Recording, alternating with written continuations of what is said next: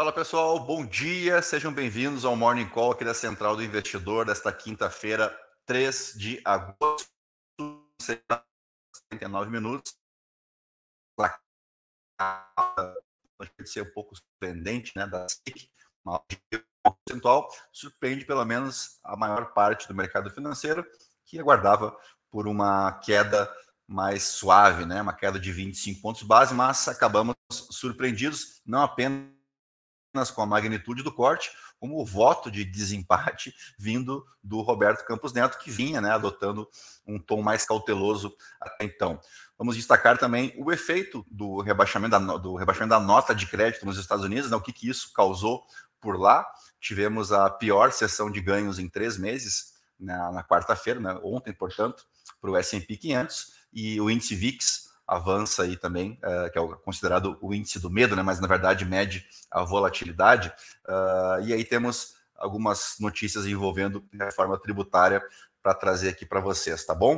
Uh, vamos lá, então, sem mais delongas, aproveite para deixar o like, te inscrever no canal, ativar o sininho com as notificações e de antemão, obrigado aí aos 1.120 inscritos no nosso canal, obrigado de verdade, tá? Partimos então para o nosso destaque inicial aqui a Bloomberg, uh, começa destacando a decisão de política monetária por parte do Banco Central da Inglaterra. Tá? Se imagina uma alta lá, né, ao contrário do que acontece aqui, o Brasil começa o seu ciclo de cortes uh, muito antes, então, né, de outros países desenvolvidos, casos aí do Banco Central Europeu, dos Estados Unidos, do próprio Reino Unido. A gente aqui já está uh, ah, numa curva descendente, enquanto eles ainda enxergam espaços para aumentar os, as suas taxas de juros. Uh, aqui que eu comentei com vocês, ó, os contratos dos Estados Unidos sinalizaram mais fraqueza após a pior sessão em três meses para o S&P 500. O índice Nasdaq também caiu 1,4% na quarta-feira. Aliás, 1,4% foi o S&P. O Nasdaq caiu mais ainda, 2,2%, levando então o índice VIX uh, ao maior nível desde o mês de maio. A gente tem hoje uh, balanços da Apple e da Amazon, tá? Que vão movimentar também bastante o mercado lá em Nova York. Uh, aqui, ó, o Banco Central uh, inglês está né, tá inclinado por um aumento de 25 pontos base, mas os investidores já não descartam totalmente um aumento de 50 pontos, já que lá ó, a, a inflação no acumulado dos últimos 12 meses ela é quatro vezes a meta oficial do Banco Central Europeu. Tá? Então, tem espaço de sobra para um avanço de meio ponto percentual, falando de Reino Unido. Tá? Uh, aqui, ó, a venda dos títulos do Tesouro foi ajudada por dados de folhas de pagamento privadas que mostraram que as empresas americanas adicionaram 324 mil trabalhadores no mês passado, quando a expectativa era de 190 mil. Aí nós tivemos já uma a divulgação de um relatório, o JOLTS, né, nessa semana, que foi na linha contrária, né, que os Estados Unidos tinham criado menos vagas do que o projetado, então deixa um, um suspense ainda maior para o payroll de amanhã, né? O que, que, será que vem no payroll de amanhã se a, a criação de vagas de trabalho vão vir acima do esperado, indicando ainda mais a força na economia americana, ou ela vai vir abaixo, né? E aí somando-se a, a outros uh, indicadores econômicos como de inflação, a gente começa a ter um cenário de que podemos interromper ou ver, ou ver interrompida esse ciclo de juros nos Estados Unidos. Então, cresce em importância o payroll de amanhã, tá? Bom dia para o Eric Araújo e para Maria Denise dos Santos. Só me confirma se o Eric aqui é o meu colega de esperato. Pode ser que seja, não, não tenho certeza. Se for, um bom dia mais especial ainda, né?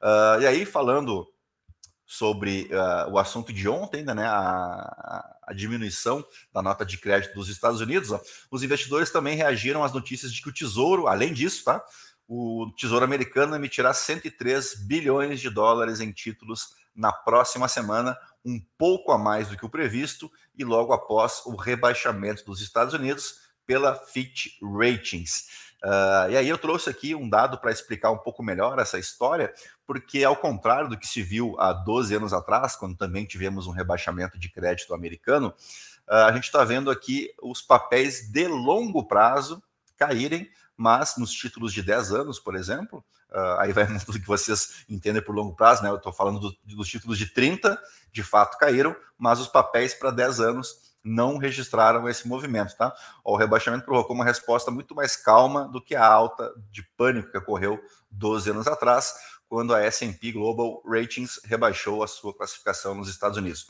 Os rendimentos dos títulos do Tesouro de 10 anos subiram, tá? Eles nem caíram, uh, 7 pontos base, uh, e lá em 2011 eles haviam avançado 24 pontos base. O curioso é que também foi em agosto. Aliás, agosto é um mês bem interessante, tá? Depois eu vou falar alguns fatos curiosos sobre o mês de agosto. Uh, então a gente viu essa diferença, né, ou, ou esse receio em torno desse rebaixamento de, de, de, nota de crédito, muito mais nos papéis de longo prazo do que nos de médio e curto prazo. Bom, aí vamos para a notícia mais importante, que é de ontem, mas vai reverberar hoje certamente. Banco Central corta juros após três anos e reduz Selic em meio ponto em decisão dividida do Copom. Tá aqui os votantes né, do Comitê de Política Monetária. Uh, teve estreia ontem né, do Gabriel Galípolo e do Ailton Aquino no comitê. Esse aqui é o Gabriel Galípolo, esse aqui é o Ailton Aquino e esse aqui, você sabe, é o Roberto Campos Neto. Pois não é que o Roberto Campos Neto foi o cara que desempatou, né, porque haviam uh, conselheiros ali, diretores, né, que queriam uma alta, uma queda, melhor dizendo, né, uma queda de 25 pontos base, estava no empate ali de 4 a 4 e o voto do Roberto Campos Neto foi na direção né, de um corte de meio ponto percentual, não deixa de ser uma surpresa, né? Mas uh, é o que de fato aconteceu. Uh, a redução ocorre exatamente 12 meses depois que o Banco Central uh, elevou a Selic pela última vez. e aí, isso aqui que é o dado mais interessante. Ó.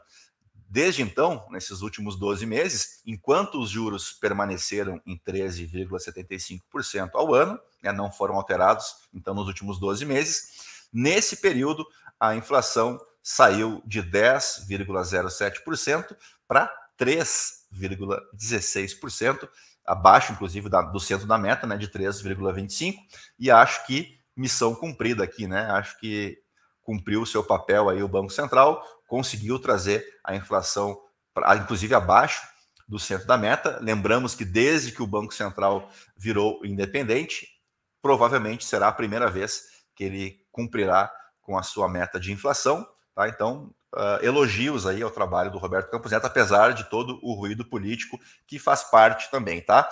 O início do ciclo de afrouxamento monetário ainda acontece três anos após o último corte de juros no Brasil, também em agosto de 2020. Aí vocês vão lembrar, né, quando a Selic foi a 2%, a mínima histórica, então fazia exatos três anos que não tínhamos corte na Selic, como o tempo passa rápido, né? eu estava vendo esse gráfico aqui dessa trajetória, uh, e eu ingressei no mercado financeiro, aí as coincidências da vida, né? Também em agosto, só que de 2016, e peguei uma taxa de 14,25%. Quando eu ingressei no mercado, não se falava em renda variável, né? Muito pouco se falava em renda variável, de fato não fazia sentido, né? Com uma Selic dessas. Uh, e eu ingresso no mercado, então, justamente no dia do impeachment da Dilma Rousseff, né? Peguei um momento bem turbulado, turbulento, e aí olha o que aconteceu com a Selic desde então, né? Ela ficou estável em 6,5, boa parte aí do, do governo uh, Bolsonaro, né? Mas já vinha em 6,5% desde o governo Temer.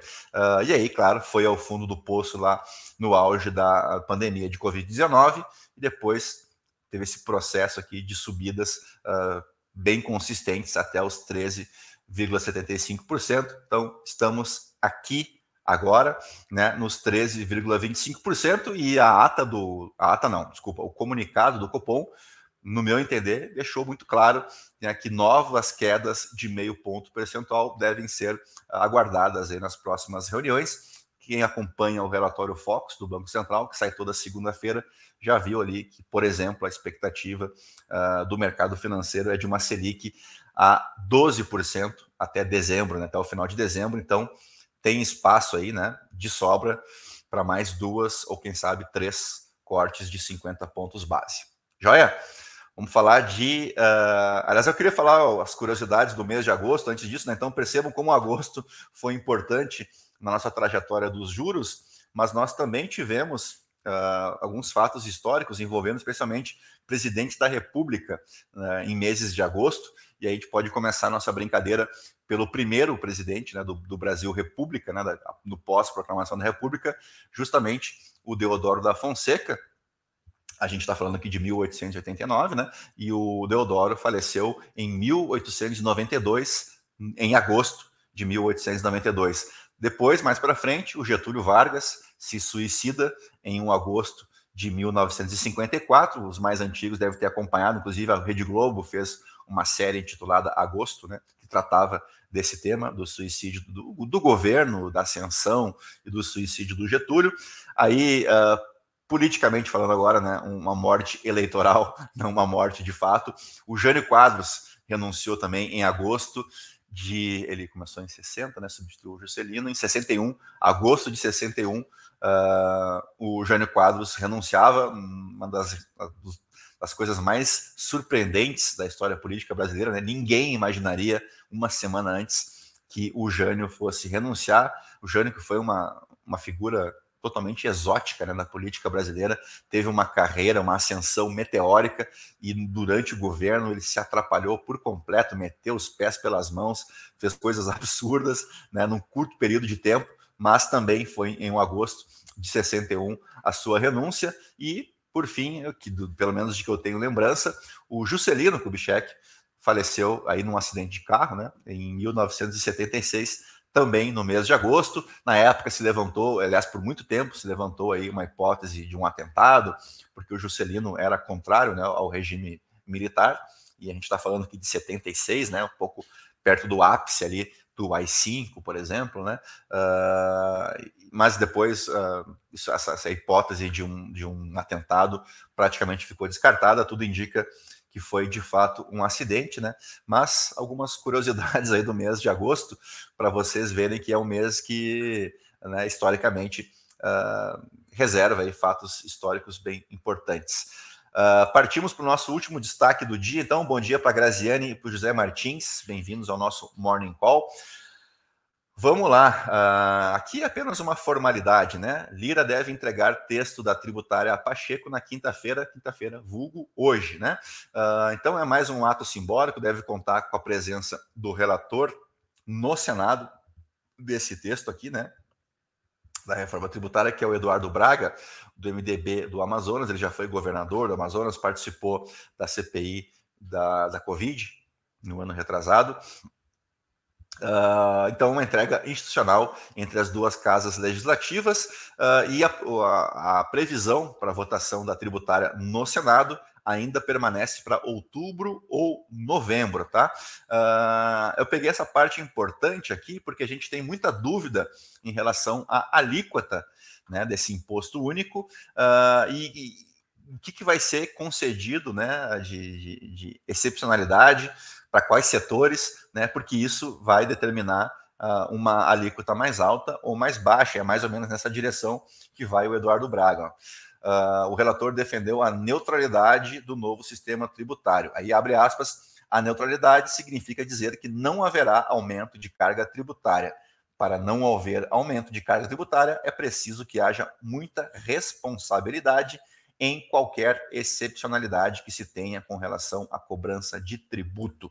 E aí, nessa linha, eu recomendo para vocês aí a leitura desse artigo do Felipe Salto, o risco de um IVA com a maior alíquota do mundo. Tá? O Felipe Salto, já falei algumas outras vezes aqui, hoje ele é economista na Warren, mas ele já foi secretário da Fazenda e Planejamento do governo do estado de São Paulo. Tá? É um, é um economista que eu gosto bastante de acompanhar o que ele tem a dizer. Ele tem boas entrevistas, tem boas ideias. E eu destaquei apenas um trecho aqui. Ó.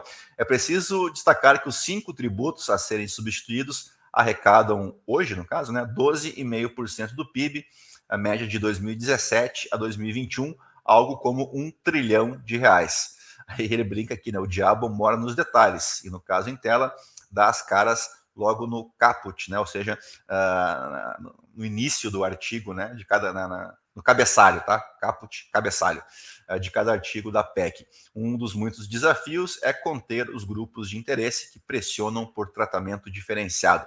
Quanto mais exceções, maior será a alíquota somada do IBS e da CBS para gerar 11,8% do PIB, né? ou seja, menos o 0,7% de IPI, e o mesmo raciocínio vale para a sonegação. Mas o artigo é bem mais extenso, é uma entrevista, no caso, né? Uh, não é entrevista, é um artigo escrito por ele mesmo. Vale a pena a leitura, tá? Três minutinhos de leitura aqui para ter um contraponto aí à reforma tributária. Bom dia também para o Nestor Neto, e deixa eu voltar para aqui, né, para a gente se despedir e vamos ver como é que a Bolsa Brasileira responde hoje né, a essa queda que surpreendeu parte de, do mercado financeiro, surpreendeu a mim, propriamente dito, né? Confesso que eu esperava uma queda de 25 pontos base. Vamos ver como é que a bolsa reage nesta quinta-feira, se ela reage positivamente ou se se confirma né, o ditado de que, de que sobe no, no boato e cai no fato, né, também pode acontecer, uh, mas estou curioso para ver o comportamento da Bolsa e do dólar nessa sessão de quinta-feira. Se você tem as suas, as suas previsões, os seus prognósticos, pode usar o campo dos comentários e deixar para a gente qual é, é a tua impressão aí para essa abertura de mercado aqui no Brasil nesta quinta-feira. Então, temos hoje a divulgação de resultados de Apple e de Amazon, decisão do Banco Central uh, do Reino Unido, né, o Banco Central inglês, uh, e temos a entrega, então, provavelmente a formalidade da entrega da reforma tributária no Senado Federal. Tá? Acho, que é, acho que é mais ou menos isso que nós tínhamos hoje de mais importante. E amanhã temos o payroll. E dito isso, vamos nos despedindo aqui, finalizando o nosso Morning Call desta quinta-feira, 3 de agosto.